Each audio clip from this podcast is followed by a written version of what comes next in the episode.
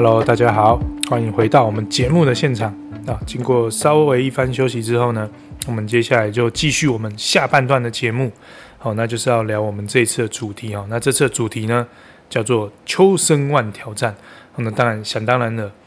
我们家被这个 COVID-19 的这个病毒入侵之后，到底谁才会是那个秋生万呢？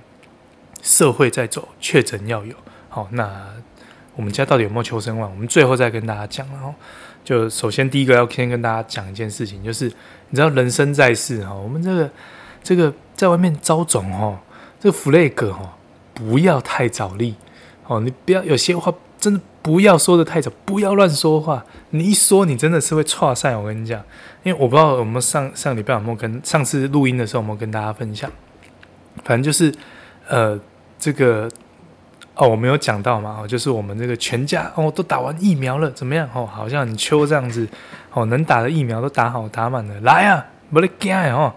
然后那个不知道有没有提到，反正就上上个月哦打球的时候，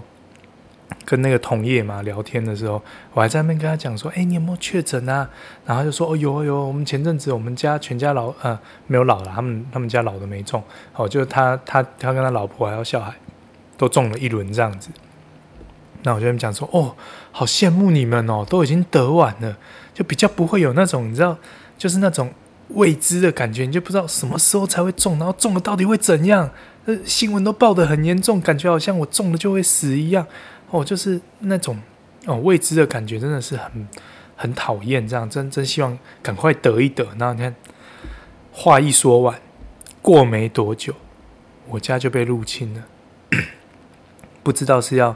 要要报复我这个那话说的太满，说什么好希望赶快得一得，还是在说我们家这个疫苗都打完，来病毒听到了就来，我们来看看到底是你厉害，你的抗体厉害，还是我的病毒厉害哈？好，所以总之呢，我们家就发生了这个呃，COVID nineteen 武汉肺炎的群聚事件了哈。好，那我们就先来介绍我们家的 Patient Zero 哈，就是第一个病毒的入侵者。哦，其实就是我们家小孩里面的老二，然后我们家三个小女生嘛，哈，那这个这个老二呢，在这个应该是八月三十号吧，我记得是这个开学前一天，哦，然后那天早上的时候呢，哦，就突然就他姐姐哦，因为那天他姐姐本来要返校日，然后他姐姐就跑下来就说：“哎，爸爸爸爸，那个妹妹她的那个那个身体很烫，然后她说她的头很痛呢。”他想说啊，干哑拜，这肯定是不是件好事啊？因为他前面都没有什么症状，他当然前阵子他有感冒了，可是，在那件事情之前的几天，他都没有什么呃很明显的症状，所以我们当机立断，就是马上快筛，就把他抓下来。然后我们那老二又特别的，就是顽强抵抗，你知道吗？就硬是不让我筛，然后但反正就费尽九牛二虎之力，哦，就终于筛到了。然后就一筛才发现说，你知道这个以前哦，那看网络上大家分享说什么啊，快筛怎么样的哦，然后就因为以前我们自己也有做快筛嘛，他每次都等了十五分钟，然后都就是一条线就是一条线，然后就是没中就是没中，然后就看到很多人说什么啊，我跟你讲阳性的时候，那个瞬间那个第二条线就马上跑出来，你不用等第一条线哦，第二条线马上就浮出来。那我真的第一次看到传说中的秒确诊呢。他那个真的是那个那个检验的那个液体哦，滴下去才滴完没几秒吧，好，你看他会顺着那个试纸慢慢的吸过去嘛，才刚经过那个 T，马上就是一条深深的红线，然后才跳到那个 C，然后就啊干，真的确诊了，所以马上就来来来来隔离了隔离了，就赶快找了一间我们原本的客房，哦，就让他开始来隔离了哈。啊，所以这就是我们家这个疫情哦，群聚事件的开端，Patient Zero。然后，那在这个故事要开始之前呢，我们真的是要分享一件事情。你知道，大家有听我们节目就知道说，我们对这个疫情的东西是很关注嘛。啊，什么疫苗要打，然后平常要做什么准备啊，然后呃，现在的隔离措施是怎么样啊？然后怎么通报什么的，我们都还算是蛮关注的。可是老实说了哈，你不管。不管你在事前哦，你做了再多再多的功课哦，再多再多的准备哦，真的第一次发生哦，就是真的从来没有中过。我后面就当然就是得心应手，熟能生巧嘛。可是真的是在那第一次的时候，在那一瞬间，真的还是手忙脚乱。尤其那一天状况真的又特别多，因为那一天很多学校是返校日嘛，哦所以像我老婆那天，她一大早她就出门，然后结果好死不死，她要出门的时候，她就抱在冲山小，就就反正就肯前几个礼拜刚好跟小朋友去看看医生吧，健保卡就在他身上，所以我们家老二确诊嘛，那确诊你要怎么确诊？你要跟诊所视讯啊。啊、你要跟诊所视讯，人家诊所要看你的健保卡，所以你一定要有拍健保卡给那个诊所看。所以就在那个状况之下，就变成说，我们当下根本就没有健保卡可以来帮我女儿做这个视讯看诊这样子。哦，然后我本来还打算要冲去我老婆学校，因为本来还在家嘛。然后我想说，帮我冲去跟她拿，因为她在上班，要叫她溜回来，可能有点困难。然后，所以就反正那一天就是有一一开始真的有点手忙脚乱，然后。就经过了好一段时间，然后再再复习一下功课，我们才想起来说啊，要该怎么做怎么做啊。当然到后面就因为陆续确诊嘛，然后越后面我就越知道该做什么才好，然后就反正就很有效率去处理这件事情。但反正就就大家真的是不管你做再多的准备哈，就真的是会会还是会忙乱一阵子，然后所以就就稍微扣到我们呃比较上半段节目讲到那个抗中保台。做做那个黑熊学院啊，或者是什么壮阔台湾在做那些事情一样，就是你要想，你今天什么事情都没准备的话，你今天遇到状况的时候，你真的会不知道该怎么处理。你有准备，你都会慌乱一阵子的；你没准备，不是更挫赛哦。所以大家平常真的是还是要把这些功课跟准备尽量做好来了哈。好，那首先第一个要分享就是，到底我们这个老二是从哪里被感染到的呢？哦，这个真的是很微妙。然后你知道我们家。就我至少我自己了哈，我就是例行说我要过正常的生活，我不要再为了什么疫情在那边畏畏缩缩，什么不内用不怎么样不怎么样不怎么样，人生这样才是太困难了哦。如果我得了武汉肺炎，我也会死。然后我在死之前，我最后的人生回忆都是什么？我窝在家里面，然后什么事都不能做，这样实在是太痛苦了哈。所以我都是例行。正常生活了，所以像我们七月的时候，就是不是有去个环岛之旅吗？然后所以其实像平常虽然不一定都有分享，可是就真的想到的时候，我每次去外面吃吃馆子啊，搞搞内用这样子哦。所以本来是想说，诶，如果我会确诊的话，应该是会因为这样吧，就没想到没有，因为快开学了嘛，我们在收心，所以就几乎没有排太多的行程，所以可以很确定的就是，我和老二如果真的会中的话。推测啦，吼，应该就是从安亲班里面中，因为安亲班就是有遇到几次什么，突然就说什么里面有人确诊啊，然后要停课几天怎么样之类的，那就确就可以确定说，诶，里面的确是有些人有确诊的状况。然后后面呢，我们在我们老二确诊之后呢，就发现说这个安亲班在这个确诊者的管理上好像不是那么的严谨啊，因为像我女儿还在隔离的时候，这安亲班。居然老师会问我老婆说：“诶，那你这个这几天这个小孩有要进来班上吗？”我想说：“诶诶诶，不对，他在隔离耶。虽然说他没有手机，不会被管制，可是他在隔离耶。他这这这当中风险相对是高的吧？进去你是要搞群聚吗？你是要整个安庆班都确诊吗？哦，虽然我不知道他是他是忘记了还是怎么样哦，但反正就就疑似了哈，就看起来是。”是很有可能是从安庆班的哦。然后除了我刚刚讲那个、那个、那个隔离期间，居然问说要要不要进班之外，就发现说他们的这个隔离政策好像跟现行教育部的规定哦，就至少九月十二之前的规定是有一点点脱钩了哦。那就像比如说这个呃，可能停课实际上的状况可能是要停到七天哦，但是他们却只有停个三天而已了哦。那不管怎么样啊，但老实说，因为我们都确诊完了，所以 I don't fucking care，反正就就这样吧，反正都中过，就大概知道是什么样一个状况了哈。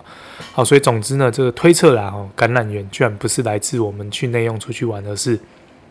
来自安庆班。好，所以就这边也做个分享。如果说大家是很害怕确诊，不想要确诊的话，可能类似像这种安心班的这种群聚活动呢，你就考虑一下。但我自己是觉得两全相害取其轻呐。我家我是宁可把小孩送去安心班，也不要让他待在家里，这样可能我会比较快乐一点。好，好，所以这是个人分享了哈。好，那最后呢，我们家呃截稿前的感染率了哈，就到今天为止。哦，我们家感染率，我们家的同住人口是六人，然后就我的岳母，然后我老婆跟我，还有我们家三个小小小女生这样子。哦，那最后呢，六个人里面呢，有五个人被感染哦，所以确诊率是百分之八十三。那最后谁是那个秋生万呢？就是我们家的老幺哦，我最小的小女儿，截至目前为止都没有任何的症状，没有发烧，没有咳嗽，没有流鼻水。然后这中间其实当然我们也有帮他快筛，然后虽然他顽强抵抗之下，那个快筛 maybe 不是那么的确实哈，但不管怎么样，那一次的快筛结果他还真的是阴性哈，所以就发现说，哦，看真的很强。好，那至于他为什么那么强呢？我们后面会有一个小小的推论，再来跟大家分享了哈。好，那接下来呢，我们就来分享一下就是相关的症状了哈。那先分享小孩子的部分呢哈。那我们家。有确诊的是老大跟老二嘛？哦，那我先分享这个 patient zero 哈，就是我们家老二。那分享一下他的背景哦，他的年纪是六岁。那他身上的抗体武器呢，就是他有打完两针的 BNT 啦哈。那就这样子哈。那他当然是不会吃什么抗病毒药物了哈。那这个我们也没有让他吃清冠一号了，因为。我们家小孩对吃中药好像是有一点点抗拒了，哈，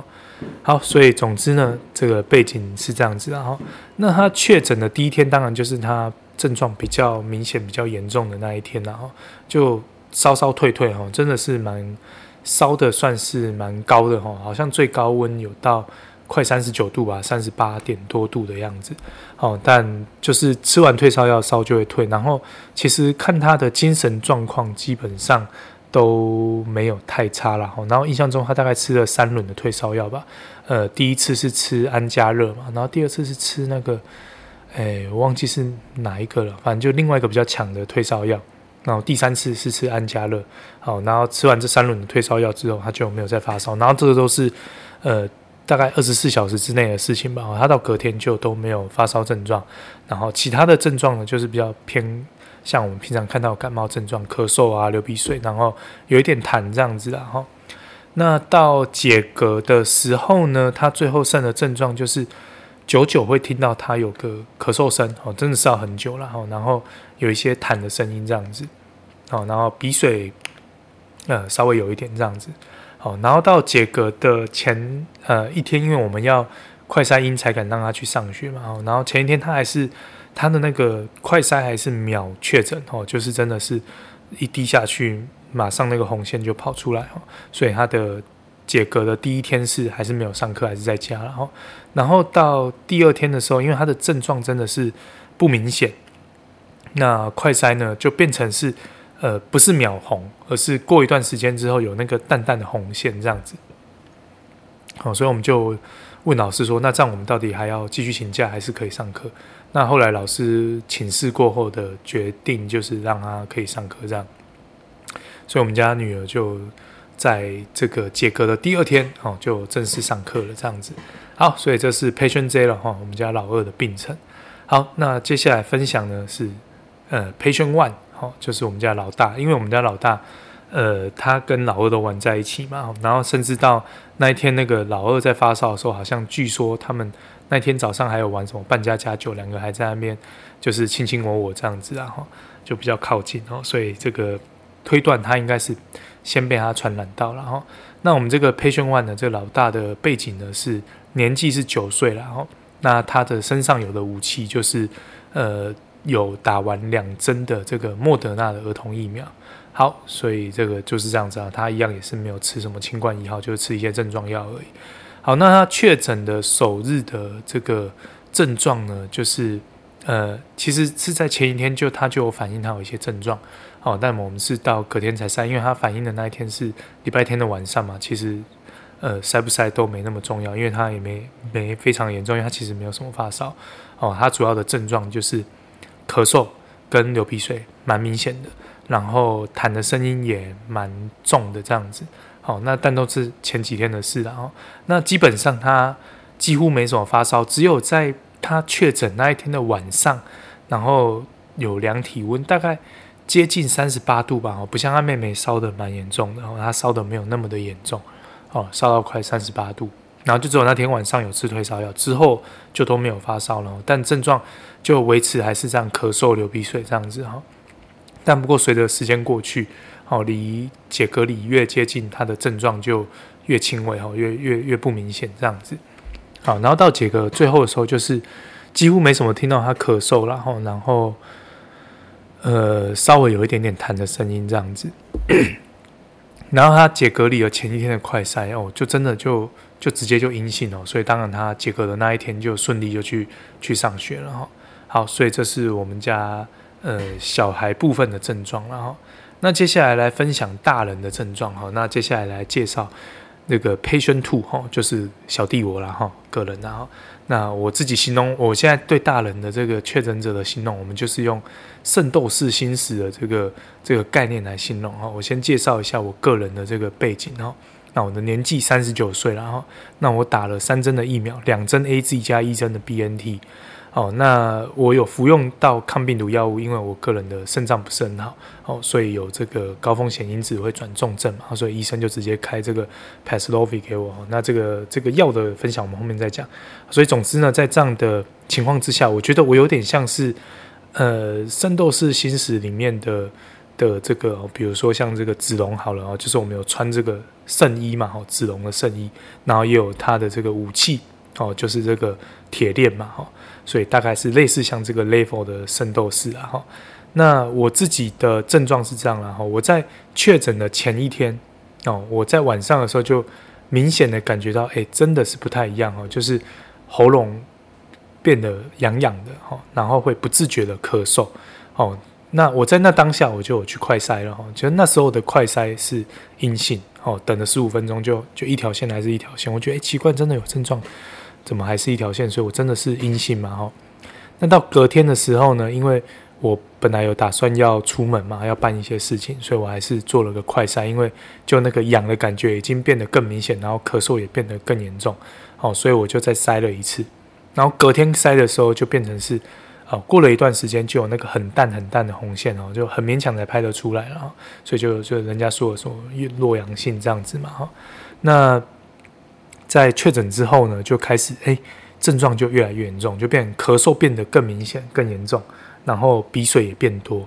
那甚至就开始有这个发烧的状况哦。然后这个发烧它是慢慢的，然后不是说瞬间就很高烧，我就是慢慢夯夯啊，然后就身体有点酸痛这样，然后到最后就烧到三十八度多吧，所以就有吃那个退烧药。那我自己是觉得我这整个病程里面真的有影响到，就是不舒服到我觉得我可能真的。得躺下来，没办法好好做事情，就是这个发烧的期间。不过它这个时间并没有很长，然后大概就是一个早上到下午大概两点，就几个小时的时间吧。哈，那那个发烧的感觉其实也不是特别的不一样，哈，其实就是一般发烧。然后那感觉就有点像，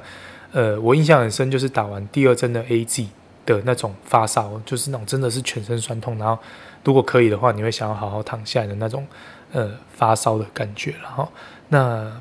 大概就类似像这样吧。那因为持续的时间没有很长，所以其实在那之后发烧结束之后，因为我吃了一个退烧药嘛，那退烧之后就没有再继续发烧，所以基本上之后就是呃，我如果要做什么事情的话，基本上都还是可以做。好，那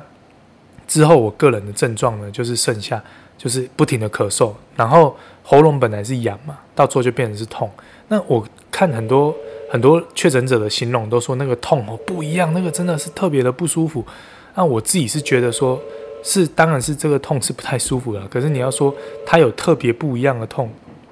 好像也还好吧。就我自己的感觉就是那个痛有点像是，呃，以前年轻的时候，大概高中的时候。有那种比较严重的感冒，喉咙在发炎的时候，就那种痛嘛，就是你吞水吞东西的时候，就会觉得哦，喉咙好像有个东西在刺你这样子。哦，可是你要说它有没有什么特别不一样，我自己是觉得是没有啦。然后因为那种痛以前就体验过了嘛，所以就觉得还好，没有说到呃，因为这个痛就特别不舒服，而且这个痛其实没有持续很久，大概就从确诊的那天开始痛嘛，哦，那痛个应该是两天至三天吧，哦，到第三天我记得开始就慢慢不痛，那当然。呃，我觉得这个也搞不好是因为我有吃那个 Paxlovid 嘛，就是那个抗病毒药物，所以就或许那个病程就比较短一点，也不一定，不晓得了哈。那我自己是觉得说，整个病程里面，就除了发烧比较痛苦之外，另外一件让我真正最痛苦的事情，其实不是喉咙痛，而是吃那个 Paxlovid。因为那个 Paxlovid 它有一个副作用很明显，那我我后来有其他家人有吃，那都一样，就是你吃了那个药之后，它的药效开始发作之后，你的副作用就是你的嘴巴会有一个很苦很苦的苦味，然后那个苦味是挥之不去的。你就想象哦，那个那个苦味有点像是你知道我们吃感冒药或什么药，有时候都会有那种半颗的小药丸嘛哈，然后那种半颗小药丸很容易在你还没吞下去的时候，它可能水才刚进去，就在你的舌头或喉咙那边就溶解，所以它的那个苦味就会散在你的嘴巴里，然后你就想象那个苦味哈，它就是那个挥之不去的。哦，那个苦味一直在散，一直在溶，就好像那个药丸是一个无限增生的药丸，一直在你的喉咙里面溶解，所以你的嘴巴就一直有那个苦味。然后觉得说，干那个苦味真的是我整个病里面最痛苦的一件事，因为它很难盖掉。你喝水的时候可能会稍微盖掉一点点，可是水一喝完，喉咙一干，那个味道就出来了。然后，然后到那个呃，你比如说吃一些糖果什么的，也稍微可以盖掉。哦，可是这个呃。就是盖的时间没有很很长了哈，然后我觉得很明显可以盖掉它就是糖果，因为像我我这中间我会吃喉糖嘛，我希望能够舒缓那个症状。我发现吃喉糖的时候没有舒缓症状，可是它盖苦味的效果还蛮不错的。啊，所以这个是整个病程之中除了发烧之外最难以忍受的就是那个味道。不过幸好那个药只要吃五天哦，所以我到第五天呃。药结束之后，它大概代谢要半衰期要一点时间，所以可能要到第六天的时候，那个苦味才慢慢消失掉啊。好，然后我自己在解隔离之后，解隔离的前一天的晚上，呃，我快筛的时候还是有那个淡淡的红线，然后但到隔天，因为我真的是需要上班办我事情，真的做不完，好，所以隔天早上快筛幸好是阴性哦，所以我就就就赶来就可以来上班这样子，然后办来上班总是会心里怪怪的这样。好，所以以上是我了哈。Patient two，那接下来我们的 Patient three 哈，病人三号，哦，就是我们的这个岳母大大了哈。那他的背景呢，他呃六十出头岁了哈，还不到六十五岁。好，那他的这个打针呢，他是四季全满，好，他是两针的 AZ 加一针 BNT，再加一针莫德纳。那他因为也有慢性病的关系，所以他还有吃 Paxlovid。好，那他的症状呢，我的。侧面客观来看，就是看起来比较明显，就是有打喷嚏、流鼻水，这个比较多。那咳嗽好像还好。然后我每天都会问他说：“你喉咙会不会痛？喉咙会不会痛？”他都说不会痛这样子。然后那据他自己所说，他是都没有发烧了哈。那顶多就是他说是体温偏高这样子。不过真的是看我岳母状况，就好像没有什么特别不舒服的情况了哈。呃，所以我如果形容他的话，哦，他就有点像是。那个圣斗士里面的那种黄金圣衣哈，真的是 buff 全上哦，四针疫苗再加抗病毒药物哦，所以真的看起来是呃不痛不痒这样子的哈。好，所以这个是病人三啊，因为没什么症状就没什么好说。好，那接下来呢就是我们家的最后一个病人哈，就是我老婆了哈，patient four，然后从 patient zero 到 patient four 第五个确诊的就是我老婆了哈。那她的背景呢，就是她的年纪小我一岁，所以三十八岁嘛哈。那这个打疫苗的状况是打三针，两针 AZ 加一针的 BNT 哈。那因为他没有什么慢性病，那就没有办法服用这个 Paxlovid。不过他有去拿这个清冠一号。诶，这是不是顺便分享一下？我们这清冠一号最近不知道是不是太抢手，还是我们的健保快没钱了哈？反正就好像据说九月十五号之后，就你不是确诊，你就可以拿清冠一号哦。因为我像我们拿那个清冠一号，只要挂号费七十块而已，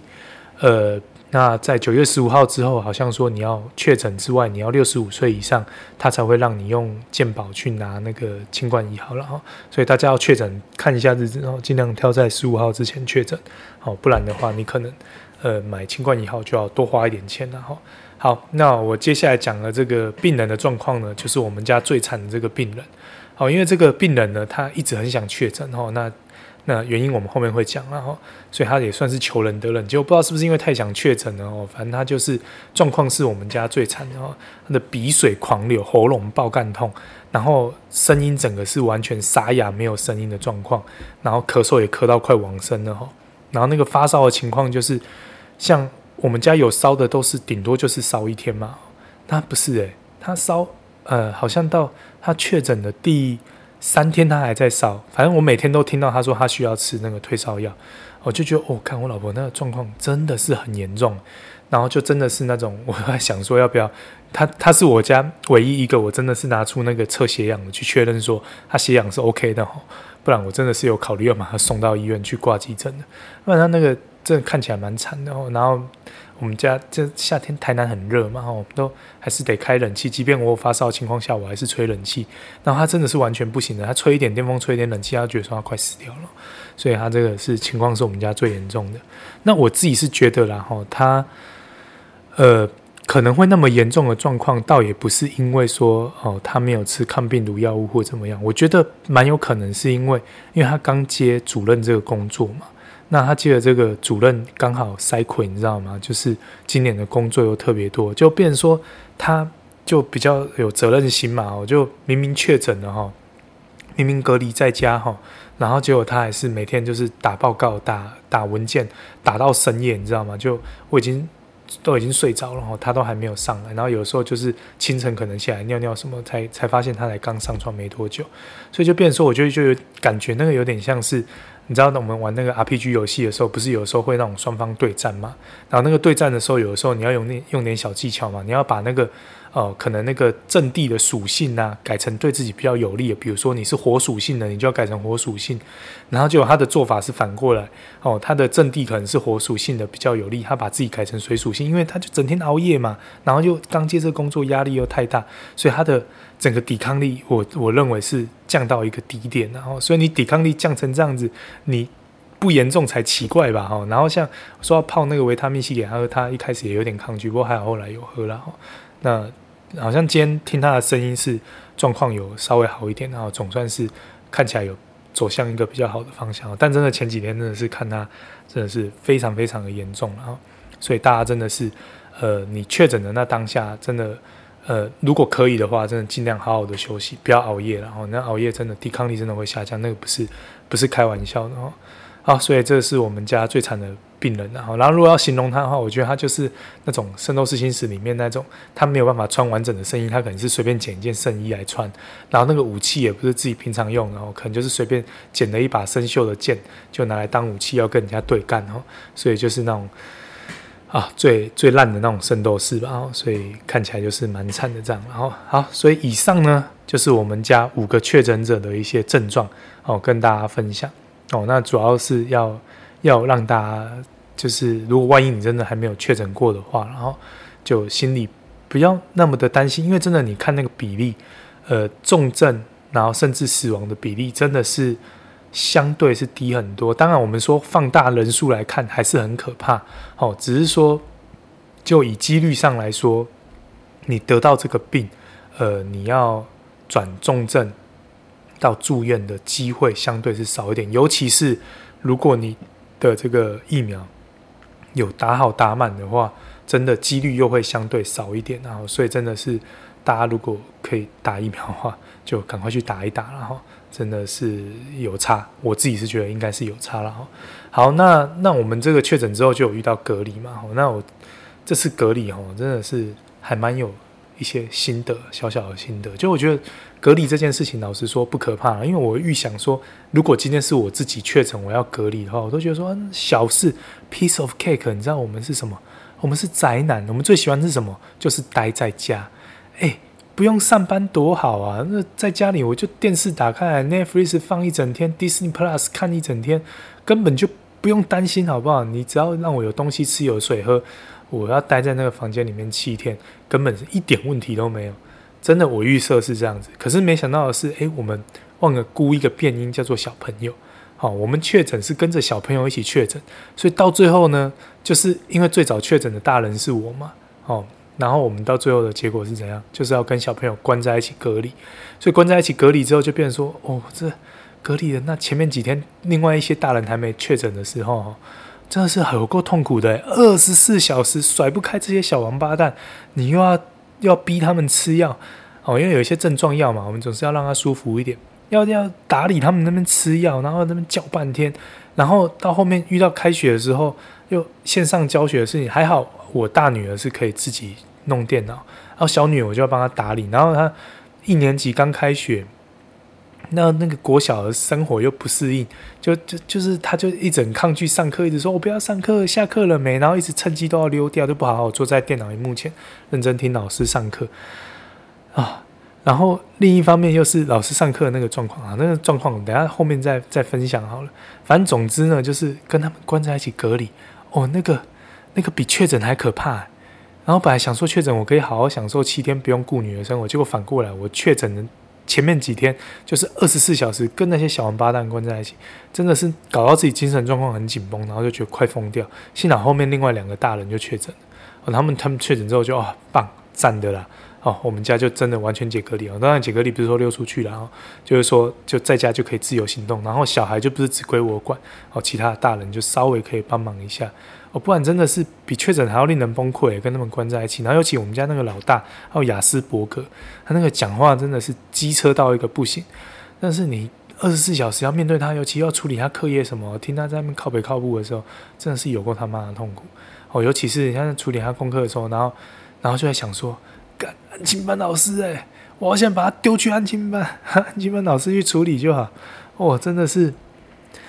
易子而教真的很重要。那自己陪小朋友真的是有够痛苦的痛苦，尤其是那一种讲话很机车的小朋友。哦，所以总之啦，哈，以上就是隔离心得，隔离不可怕，跟小孩一起隔离才可怕。然后接下来另外一个呢，就是这个呃防疫措施的一些心得了。哦，因为我们这次哦确诊嘛，通报嘛，那就。开始就会面对到说一些啊什么申请隔离书啊，然后你要加入什么什么什么赖群主什么之类的哈，反正就是我们台南呐哈，台南这边的呃算算这个防疫措施，就是说呃你确诊者呢，你就是要加入有一个赖的官方账号叫台南共照云，然后你要跟他绑定，然后呃就是大概基本上看起来好像你整个确诊的过程中你要跟他密不可分，就我后面发现就。就发现说这个台南共照云超他妈废的，就是要怎么讲？它只有一件事情超棒的，就是你要申请居格书。如果你有这方面的需求，像我老婆就需要啊，我是还好。好，那你要申请这个居格书的话，只要你有跟这个台南共照云绑定，你再点个两三下，你的居格书就可以呃跑出来了哦。所以这个。这一点真的还蛮不错，但除了这点之外，我觉得都超废。像比如说，这中间他都有说，哎，你要填一下健康填报哦，记得要回报你的健康状况哦，我们很关心你哦。结果他每次传那个链接来，我就点嘛。他点进去之后，他就说可以登录。那登录就是要什么身份证字号啊，然后生日，然后可能一个账号一个密码这样子。然后我每次怎么打都登录不进去，所以到后面我只要看到他丢那个来，我就不要插小他了，因为我根本登不进去啊。然后你没你没通报，他好像也。也不会很 care，哦，就变成说，本来想说，哎，这个好像他会很在意你的健康状况，就到最后，哎，好像也不是这么一回事，然后，所以反正这个这个台南共照云，我就觉得说，如果他是要拿来关心你的健康，好像没有什么屁用，然后，然后那个，但是你要申请隔离书，说它是还蛮好用的。然后除了这个地方的之外，你知道中央那边的东西才真的令人厌烦。那中央它就会有一个。呃，就是你要填中央的问卷，你要再填一次，然后，然后那个中央的问卷真的有够他妈的烦的。那尤其我们家的病人一个接一个确诊，就变成我要一个接一个的填。然后不过唯一的好处就是他那个资料填，然后就是说，呃，你主要就是要填那些你跟你同住家人，然后如果他还没确诊的话，你就要填说，哦，他比如说是打满三针疫苗，他是零加七，还是说他没有打三针疫苗，他是三加四。哦，然后那些资料都要一填再填，一填再填。然后唯一的好处就是说，你只要有确诊了，你就不用再再被框列嘛，你就不用再填。哦，所以我填到后面越填就越少，所以到最后一个病人就是我老婆的时候，我基本上就只有填我老婆，还有我们家那个邱生万哈，就我们家老幺的那个资料而已。哦，不然的话，真的那个问卷填到快气笑，我就觉得说，哎，你可不可以不要那么那么那么烦，你就针对确诊者就好了，好不好？哦，所以反正就因为他也不匡，就是。也等于不隔离了嘛？你那有填跟没填，真的有差吗？啊，所以总之呢，那个中央问卷也是令人快疯掉了。好，然后另外一个要分享的就是这个呃，大家预防确诊嘛，一定都会补准准备一些补给品哦。那我当然也有做一些准备，呃，那就稍微分享一下。那补给品的话，呃，先讲最有用的，肯定用得到的，就呃也会比较有帮助的，就是退烧药。退烧药、止痛药那个一定要备着，因为。呃，你如果有发烧的话，有退烧跟没退烧是差蛮多，因为你退烧至少身体会比较舒服一点。它不是治疗你，但是它可以让你舒服一点啊。所以这个呃退烧药一定要备。然后另外一个，因为那时候大家都听到大家说哦喉咙会爆肝痛爆肝痛哦，你一定要有那个、呃、喉咙的喷剂，所以我就买一个类似的喷剂嘛，因为大家推荐都不一样，反正我就就到药局买了一罐哦。然后我自己在喷，我是觉得好像没什么帮助，就喷完我喉咙还是。痛还是会痛，然后然后就我大概只喷一次吧，然后搞到最后喷最多的是我老婆，我老婆把那一罐几乎都喷完，然后那喷完之后，我每次问她说，喷完真的有用吗？她说没有，没有什么用啊，但她就想喷啊，说没关系，你就拿拿去喷吧，反正都买了。然后另外一个就是喉糖，刚有分享过嘛，然后就我自己是觉得，像我是买那个呃那个那个叫什么，呃突然忘记了，广告打很大的那个，然后反正就什么有效疏解喉咙痛的那种喉糖。哦，然后买了之后，这次我就觉得说对喉咙痛帮助不大。不过因为它甜甜的，还有那个柠檬香，哦，那就呃可以压那个。如果你有吃抗病毒药物的话，它压那个苦味是还蛮蛮有用的。然后，然后另外一个很重要的就是维他命 C，我觉得这个呃呃也或许是心理作用。啦我觉得就是真的，至少你在确诊的期间可以补充一下，让你的这个弹药充足一点嘛。虽然它可能是。可能不是什么炮弹等级的，但至少也是那种子弹或或刀等级的那种基本武器吧。你把它补充起来，呃，感觉应该是有一点帮助。至少我喝完之后心 心理效果是增强蛮多的。然后，所以像那种维他命 C 的龙定，可能也可以备着哈。至少你在喝的时候会会安心一点。那最重要最重要的就是，我觉得水真的要大量的喝了。我就因为像我为了要冲淡那个苦味，我就一直喝水嘛。那我觉得说。真的大量的喝水对这个呃缓解症状好像也是蛮有帮助的，至少可以帮助你代谢了。好，那接下来呢，我就要来讲为什么前面有提到说我老婆很想要赶快确诊，这神经病吗？那好好一个人，你为什么想要赶快确诊？怎么会有这种心态呢？那后来才发现说，原来是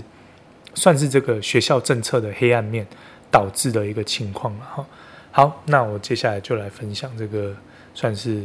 呃，学校机关的一个可怕的地方哈。那我不知道之后还会不会这样，然后因为这个我们确诊的期间还是旧的措施嘛。那之后是不是还是维持这样就不晓得。总之呢，这个学校的教职人员呢，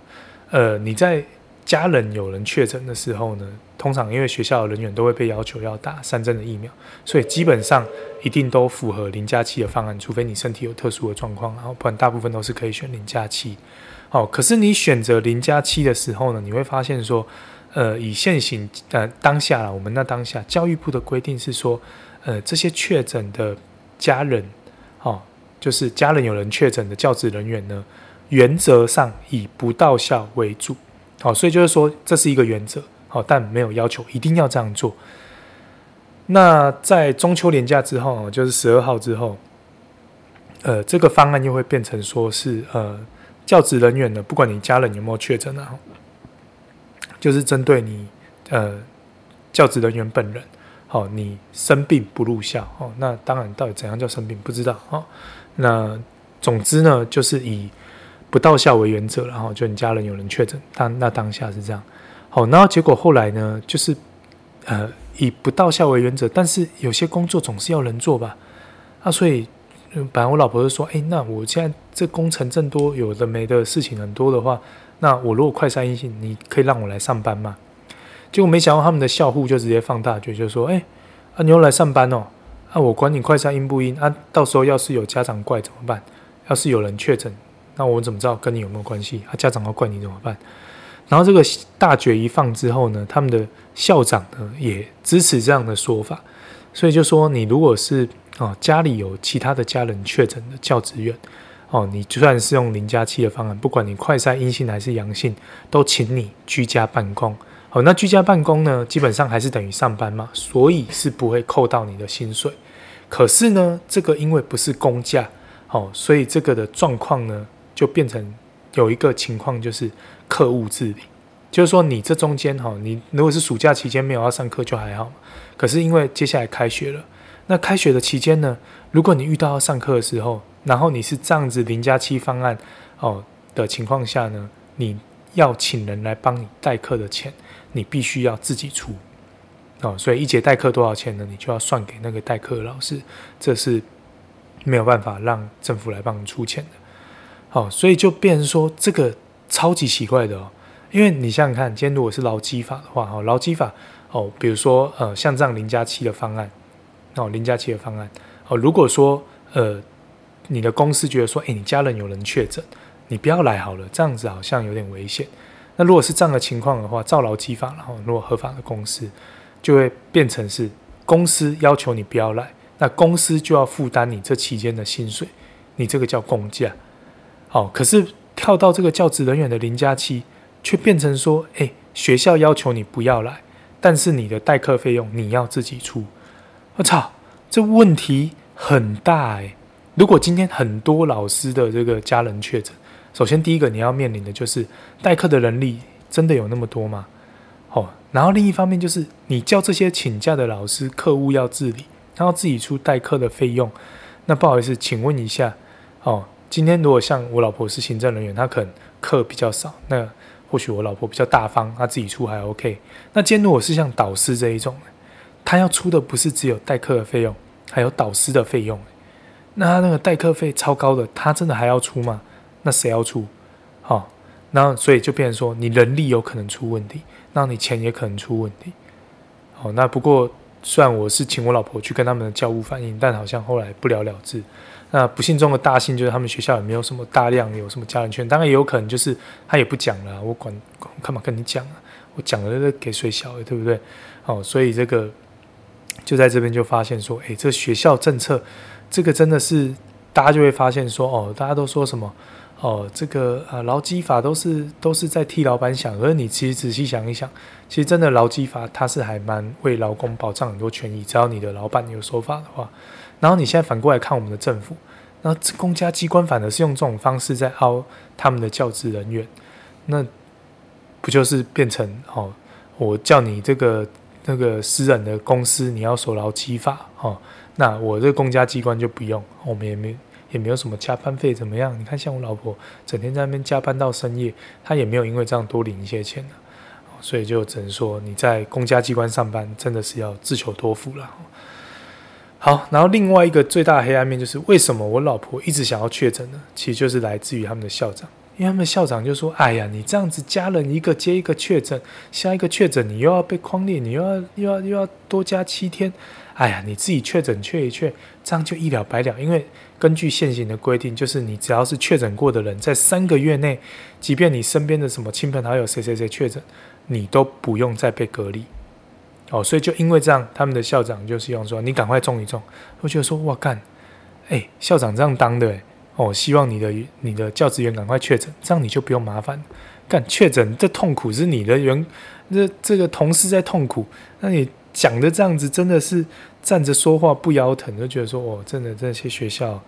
啊，我不知道，那应该不是每个校长都这样啊。但是真的是看完这次这个确诊中体验到这件事，就觉得说啊，这有时候大家都说什么啊，学校很爽啊，四位数餐怎么样啊？真的是也不见得有大家想的那么爽了哈。那尤其是这一次哈，你看像那样隔离隔一隔之后，我就觉得说隔离政策，就觉得说越想越觉得说。哎、欸，你会稍微改一下了吧？因为你现在都说要共存，要共存嘛，那你应该把一些东西就可以尽量跟着国外走嘛。像美国的 CDC，它现在至少我看查到最新的八月十一号，它公布的防疫指南就已经是像比如社交距离，它也没有再要求嘛。那其实老实说，我相信台湾这种地狭人稠的地方，大家也没在插小你什么社交距离的啦。哦，那他是说，呃呃，像比如说你。接触过确诊者，那你只要是没有阳性，他基本上也都不用再做什么额外的隔离哈。那在学校的呃那方面呢，哦，那呃美国那边的 CDC，他现在的规定是说，你接触过确诊者的学生，你也不用再什么什么留校筛检那些，就等于是说你只要阴性就好了哈。那只针对确诊者，他们现在所有的政策都是针对确诊者，就是说你如果确诊的话，那基本上会建议你。在居家隔离还是要五天以上，然后那就只是要求说你在隔离的时候，你在家你一定要戴上口罩哦，那不要去影响你的家人这样子啊。然后最后就是说，哎，那台湾是不是可以跟进一下？不然你像现在七天，老实说，我自己的症状大概就是三天左右就几乎没有什么很明显的症状了。然后，那其实到后面的这些隔离政策，感觉都是在保护外面的人。哦，那真的还有必要这样去保护吗？因为就你就已经在放国外的人进来啊，然后就很多东西你都在走向放松的状态嘛。那是不是这些东西可以再检讨一下？因为真的，哦，我他妈隔七天有够痛苦，我七天不能上班，我积的工作有够他妈的多，我连假不能休假，我还我还得要跑来公司，好像在那边加班做一些有的没有的事情啊，所以就觉得说，是不是能够再修正一下？至少我觉得，如果美国敢这样做的话，我想台湾没有道理不这样做嘛。好，那大概是这样，然后所以我对这个隔离政策就希望说，是不是能够再放松一点嘛？那刚有提到学校隔离政策，幸好现在新的最新的隔离措施是说，呃，就比较针对确诊者。然后，那你其他的小朋友，你只要快筛阴性，基本上都不会再有什么全班停课的状况。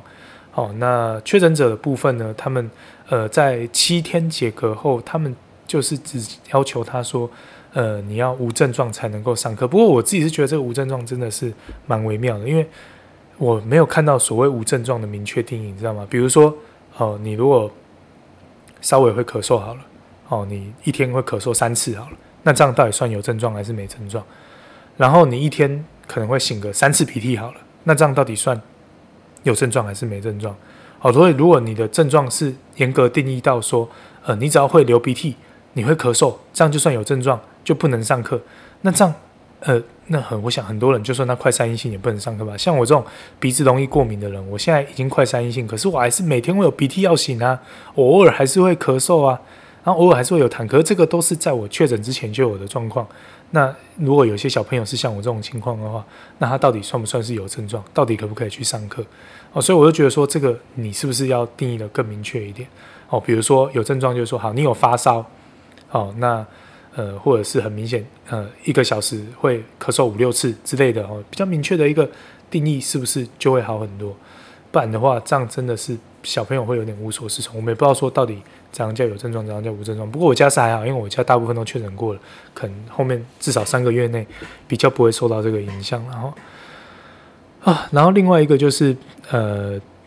就刚刚讲到线上教学嘛，我觉得说，虽然说他们都说哦，确诊在家的人呐、啊，你可以什么混成式教学啊，不会影响你的教学权益。可是我真的要说，这真的是放你妈狗屁啊！哈，线上教学那个教学效果真的是差很多。即便像我大女儿，然后他们的老师相对年轻，所以他的线上教学，我觉得已经算是相对效果比较好。可是我女儿自己就会说，在现场跟在家里看线上的课，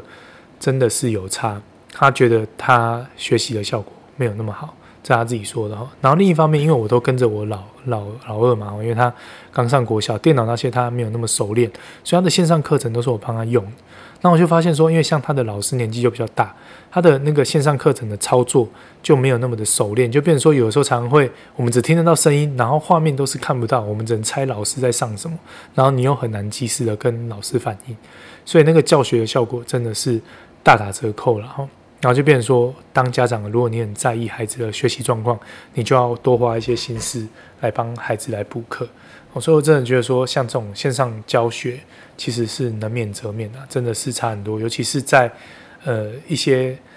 呃，比如说国小阶段，我就觉得说真的是有差，因为国小的上课的方式就又相对丰富很多嘛。然后你要只靠一个线上，可能很难把课程上得很好。尤其是老师对线上教学工具的熟练度，真的是落差蛮大的。至少以我自己的体会是这样子啊。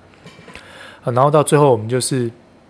呃，最大的体会就是电子围篱吧。哦，就是那个你确诊者到底还有没有必要要用电子围篱去管理？就因为其实这个电子围篱老实说很废，因为它的管理只针对你的那个呃手机啊。那我这边我要承认。我在我解隔离的前一天，我是有跑出去的，哦，那但是我那个跑出去就是真的是不得已，因为那一天是我老二他已经解隔可以上课，我真的找不到人带他去上课，那我们家的大人全部通都确诊在家，那我就评估之后，我有快筛，我第一个我看我快筛就是淡淡的红线嘛，然后第二个就是，呃，因为我要带他去上学。那我的选择就是我开车带他去到门口让他下车，所以等于是我自己不会跟外界有所接触。那我我真的是评估之后，我觉得说，好了，真真的不得已了，我也不肯叫计程车啊。这个这个，我女儿那么小，她不会坐计程车，我真的不知道怎么去 去处理这件事情。所以到最后也找不到人在的情况下，我真的不得已就真的外出了。那在这边跟大家坦诚，这这是不太好，但是真的也不得已。然后就是说，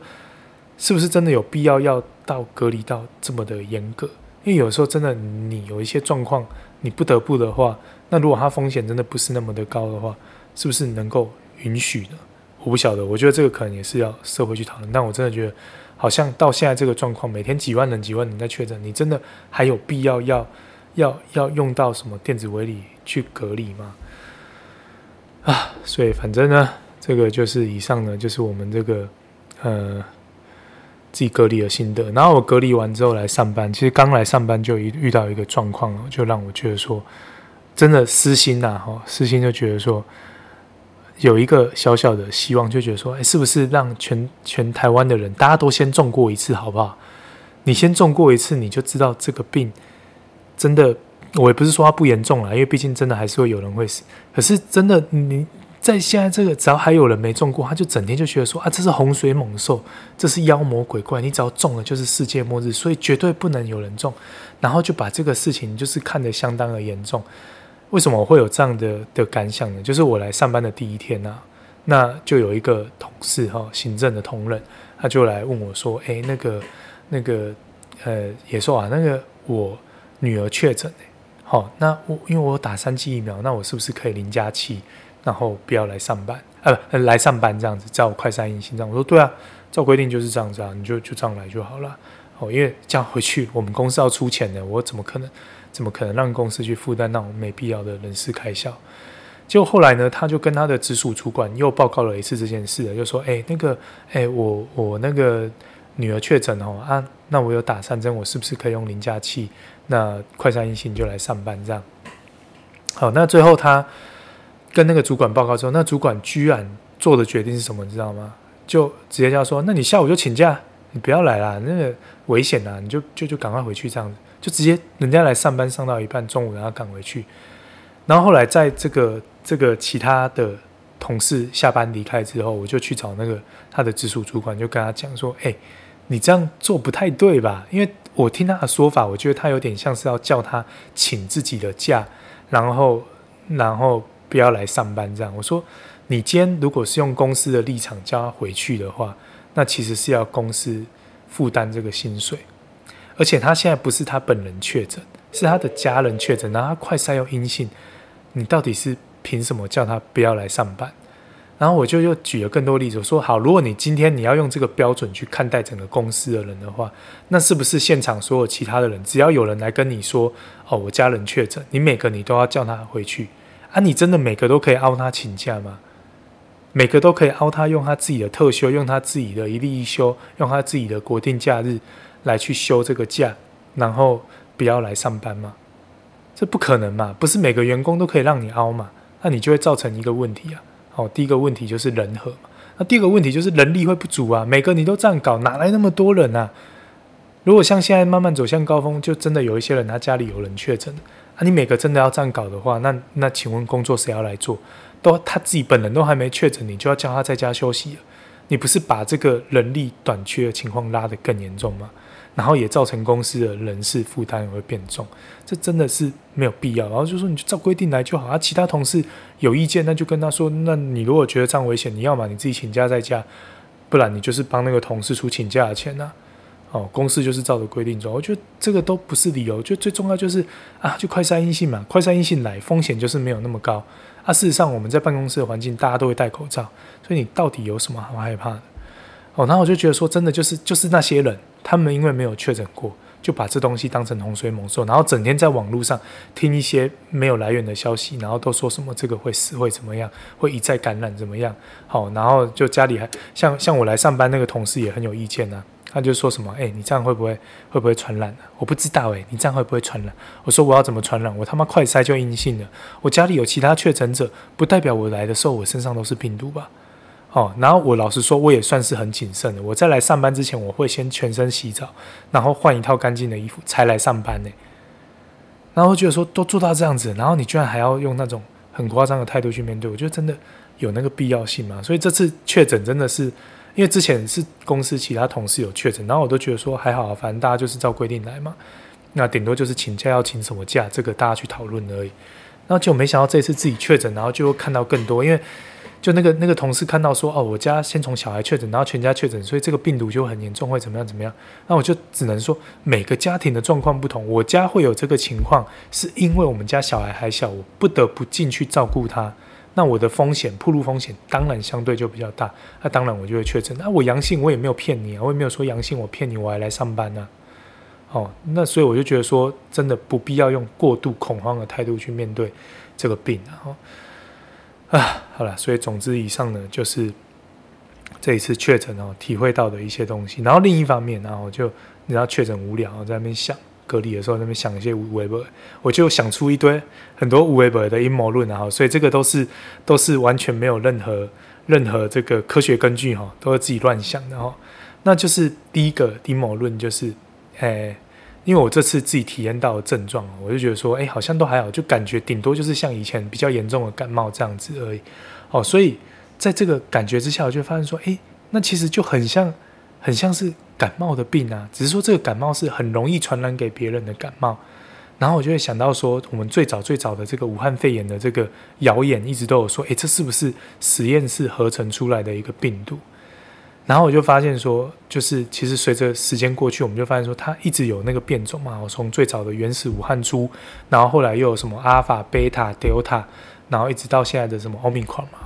然后就发现说，诶，其实它在每一次的变化中，就有的时候什么传染力变强啊，然后到最后慢慢演化，最后留下来的病毒其实就是毒性变弱，然后就真的很像感冒。它只是说它的传染性很强。然后在想说，会不会其实它就是拿了一个感冒的病毒？然后去把它合成出来，这样子。不过这个这个就是个人真的完全没有任何证据的一个推论，然后那这个是个人的一个一个阴谋论，然后那另外一个呢，毫无医学根据的这个疫苗的这个好坏，好，这个 真的没有医学根据，但就是我家的一个统计数据，然后就我老婆做出来的一个莫德纳无敌论，然后就是呃，我家症状相对比较轻微的，就是。呃，像我们家老大嘛，然后像我岳母嘛，那然后我们家的那个邱生万完全不会没有确诊的那个老三，这三个人呢，他们的疫苗里面都是有莫德纳，尤其老大老三，他们就是完全都是打莫德纳，所以我老婆就在说，哎，是不是莫德纳的保护效果比较好？然后后来仔细看看，就哎，好像真的是这样哎，就因为像我有发烧嘛，可是我岳母就没有发烧，然后我老婆除了发烧之外，还整个快挂掉这样子。哦，那那像比较严重、症状比较明显，像我们家老二，哦，他也有发烧一一整天嘛，哦，那我们这个都没有打莫德纳的，然后有打莫德纳的，要么就是没确诊，要么就是几乎没什么发发烧，所以我老婆就推论说，哎，这莫德纳有可能虽然副作用比较明显，可是保护力或许比较好，哦，但这个也是没有任何的医学证据啊，这只是我们家的一个很小很小的一个统计数据，然后。然后最后一件事情，最后一个阴谋论就是，哎，不是阴谋论啊，就是大家之前你知道，就有很多人，呃，这个得了 COVID-19 之后，就会说什么啊，Long COVID，然后就有一个，其中一个就在说有所谓的脑雾啊，哈，就是说，哦，你会脑袋一片空白啊，然后做事情就是会会，呃，好像脑袋都转不过来哈，呆呆呆的这样子会宕机这样，然后，那我自己的体会是这样，然后就是，哎，你知道我们在确诊期间，因为我们很多事情都是要到现场才能做嘛，那。在家里面，我真的就是虽然说要陪小孩，我比较没有那么轻松，可是就真的不用上班，完全没有在工作，除了一些比较急的事情，我可能用连线的方式去处理。好，那所以总之呢，我在隔离七天之后，在一个七天完全没上班的 temple，然后每天虽然没有睡到自然醒，但相较平常是睡得比较晚的一个状况之下，然后突然间要瞬间恢复成一个呃，就是工作的 tempo，我们要早起。然后进到公司，我们有累积了七天的工作，要把它赶快把它赶过来，跟上跟上这个呃以前的节奏的时候，就会发现说，哎，你真的瞬间从一个休息七天的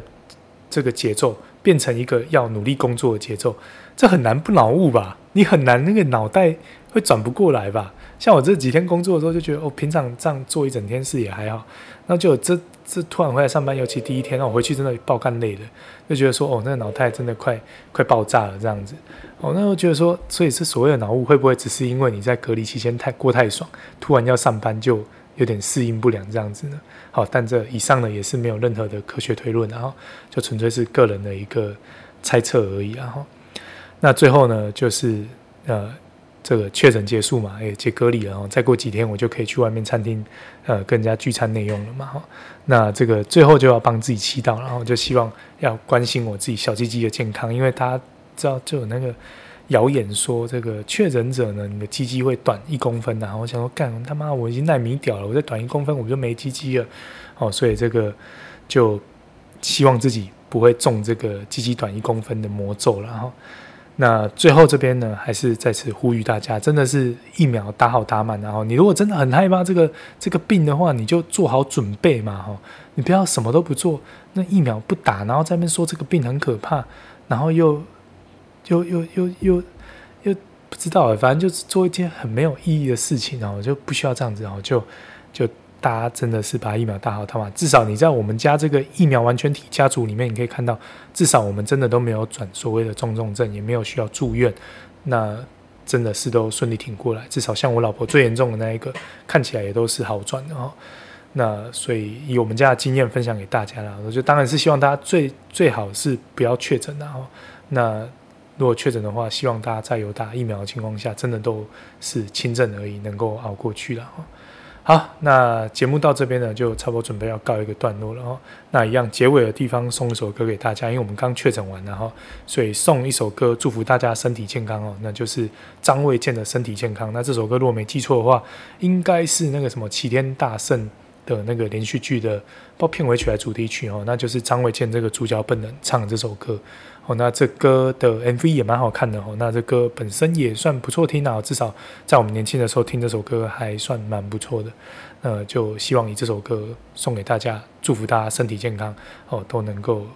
不要在这次的再起的这个 BA 点四、BA 点五的疫情中受到任何的侵扰了哈。